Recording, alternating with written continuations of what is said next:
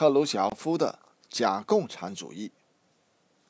赫鲁晓夫集团篡夺了苏联党和国家的领导之后，正在把具有光荣革命历史的马克思列宁主义的苏联共产党变成修正主义的党，正在把无产阶级专政的苏维埃国家变为赫鲁晓夫修正主义集团专政的国家，并且。正在逐步的把社会主义的全民所有制和集体所有制变成特权阶层的所有制。人们看到，在南斯拉夫，铁托集团虽然还打着社会主义的旗号，但是自从他们走上修正主义道路之后，逐步的形成了一个与南斯拉夫人民对立的官僚资产阶级。使南斯拉夫从一个无产阶级专政的国家变成官僚资产阶级专政的国家，使南斯拉夫社会主义公有经济变成国家资本主义。现在，人们又看到赫鲁晓夫集团正在走上铁托集团已经走过的道路。赫鲁晓夫向贝尔格莱德朝圣，一再说要学习铁托集团的经验。并且宣布，他同铁托集团属于同一个思想，以同一个理论为指南，这是毫不奇怪的。由于赫鲁晓夫的修正主义，伟大的苏联人民用血汗创立的世界上第一个社会主义国家，正面临着空前严重的资本主义复辟的危险。赫鲁晓夫集团宣扬苏联已经没有敌对阶级和阶级斗争。这是为了掩饰他们对苏联人民进行残酷的阶级斗争的真相。赫鲁晓夫修正主义集团所代表的苏联特权阶层，只占苏联人口的百分之几，他们在苏联干部队伍中也只占极少数。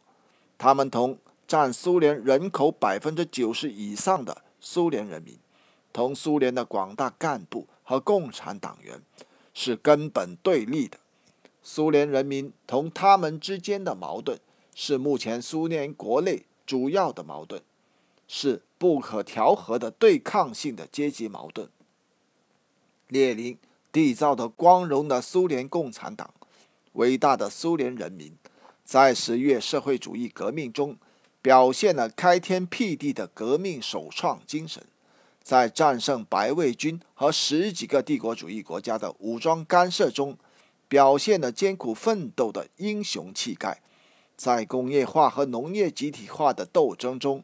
取得了史无前例的光辉成就；在反对德国法西斯的卫国战争中，赢得了拯救人类的伟大胜利；甚至在赫鲁晓夫集团的统治下，苏联共产党。广大党员和苏联人民也继承着列宁和斯大林培养起来的光荣的革命传统，坚持社会主义和向往共产主义。广大的苏联工人、集体农民和知识分子对于特权阶层的压迫和剥削是十分不满的。他们越来越清楚地认识到，赫鲁晓夫集团背叛社会主义，复辟。资本主义的修正主义真面目，在苏联的干部队伍中，有许多人仍然坚持无产阶级的革命立场，坚持走社会主义的道路。他们对赫鲁晓夫的修正主义是坚决反对的。苏联广大的人民群众、苏联共产党和干部正在采取各种各样的办法，抵制和反抗赫鲁晓夫集团的。修正主义路线，迫使赫鲁晓夫修正主义集团不能随心所欲地实现资本主义复辟。伟大的苏联人民正在为保卫伟大十月革命的光荣传统，为保卫社会主义的伟大成果，为粉碎资本主义复辟的阴谋而斗争。